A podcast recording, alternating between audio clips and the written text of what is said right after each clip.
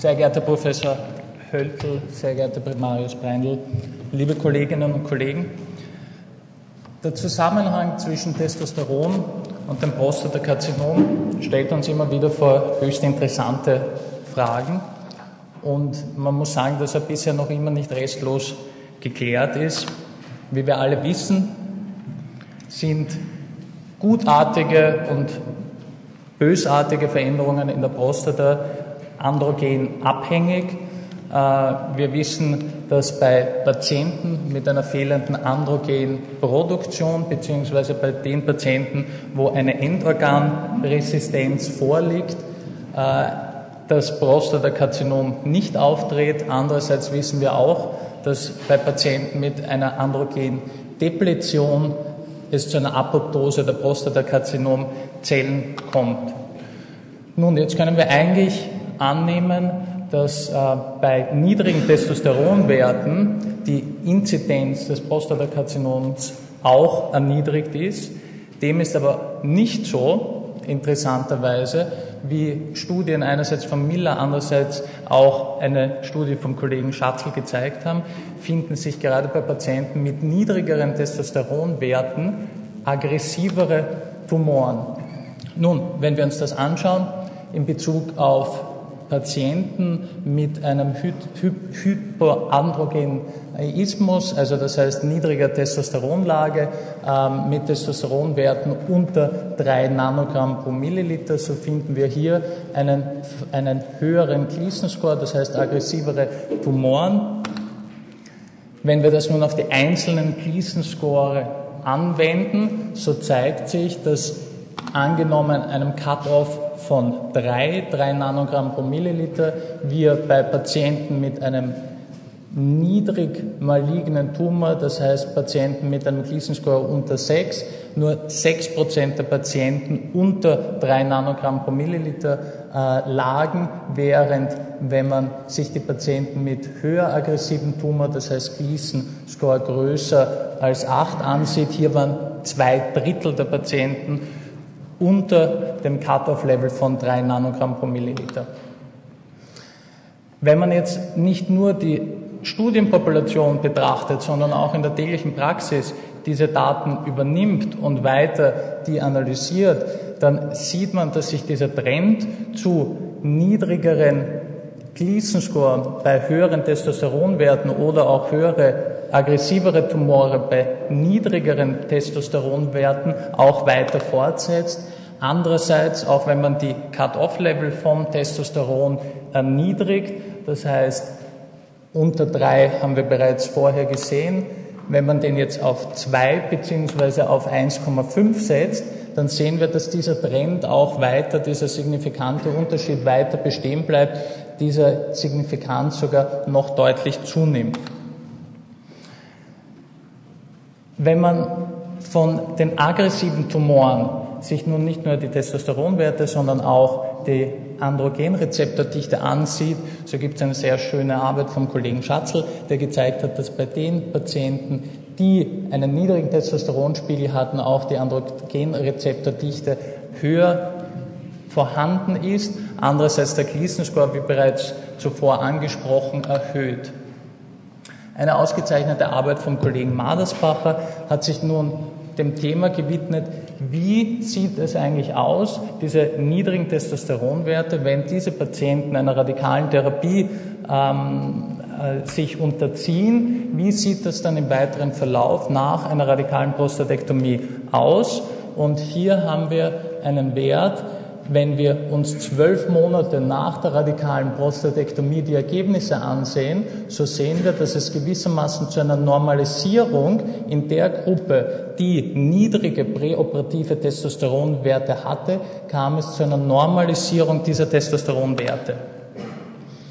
Dass diese Ergebnisse nicht nur im Bereich der Androgene ähm, zu finden waren, sondern auch im Bereich der Gonadotropine, zeigt diese Grafik wiederum die Studie von Madersbacher 2002 von Urology, zeigte, dass äh, die Gonadotropine, das heißt luteinisierendes Hormon und follikelstimulierendes Hormon, zeigte ebenso eine deutliche Dynamik nach der radikalen Prostatektomie.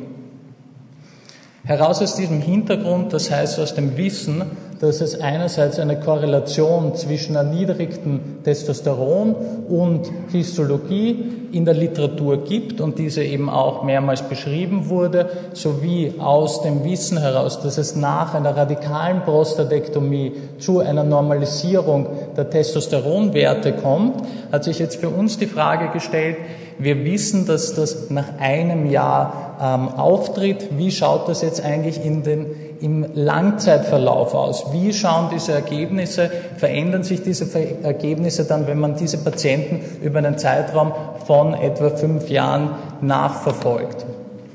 Nun, zu, den, ähm, zu der, unserer Untersuchung. Hier haben wir 147 Männer mit einem bioptisch verifizierten ähm, Prostatakarzinom im klinischen Stadium T1 bzw. T2 ähm, analysiert. Diese Männer unterzogen sich einer Testosteron-Untersuchung, ähm, einer Blutabnahme, wo wir Testosteron LH, FSH präoperativ zwölf Monate nach äh, Prostatektomie und fünf Jahre nach Prostatektomie analysiert haben.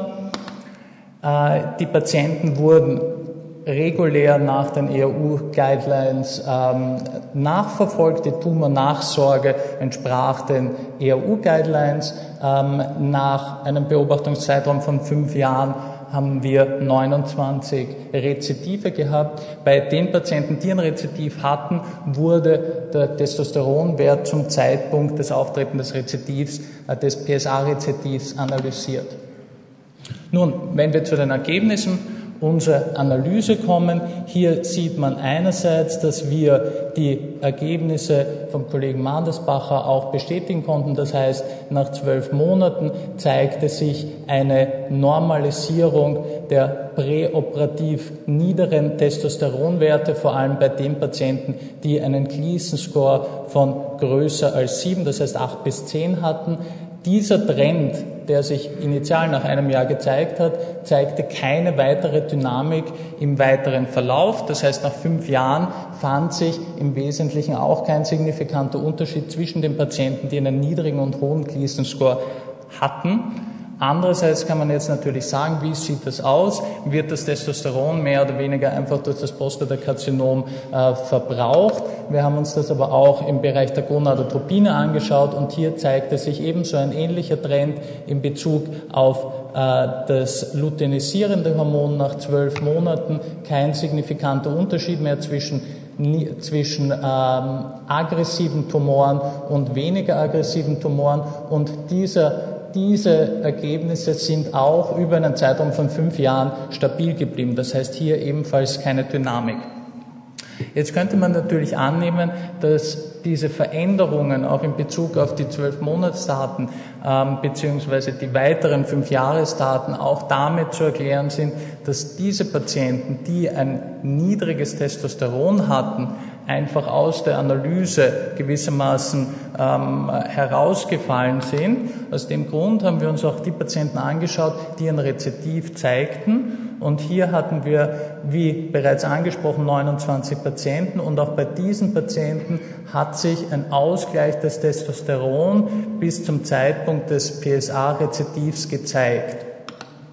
Was können wir nun aus unseren Daten ähm, herausnehmen? Was sind die Schlussfolgerungen? Einerseits erkennen wir sehr gut, und das ist auch in der Literatur bereits ähm, mehrmals publiziert worden, dass das Prostakarzinom einen Einfluss auf die Hypothalamus-Hypophysen-Gonadenachse zeigt. Andererseits, und das ist ganz klar, finden wir bei einem hohen Gleason-Score niedrigere Serum-Testosteronwerte präoperativ. Diese niedrigen präoperativen Serum-Testosteronwerte normalisieren sich jedoch nach radikaler Therapie im Sinne einer radikalen Prostatektomie. Wir hatten in unserem Kollektiv zum Zeitpunkt des Rezidivs keinen signifikanten Unterschied zwischen den Patienten, die einen sehr aggressiven Tumor hatten, zu den Patienten, die einen weniger aggressiven Tumor hatten und die sozusagen neuen Daten in Bezug auf die fünf Jahres äh, Follow-up Ergebnisse. Hier zeigte sich im Wesentlichen kein Unterschied zu den zwölf Monatsdaten. Das heißt, diese Anpassung der Testosteronspiegel zwischen den verschiedenen Gleason-Score-Gruppen zeigte sich stabil und zeigte keine Veränderungen. Im Endeffekt muss man aber dazu sagen, dass der Grund, wieso es nun zu diesen Testosteronveränderungen kommt, letztlich noch immer unklar ist. Vielen Dank.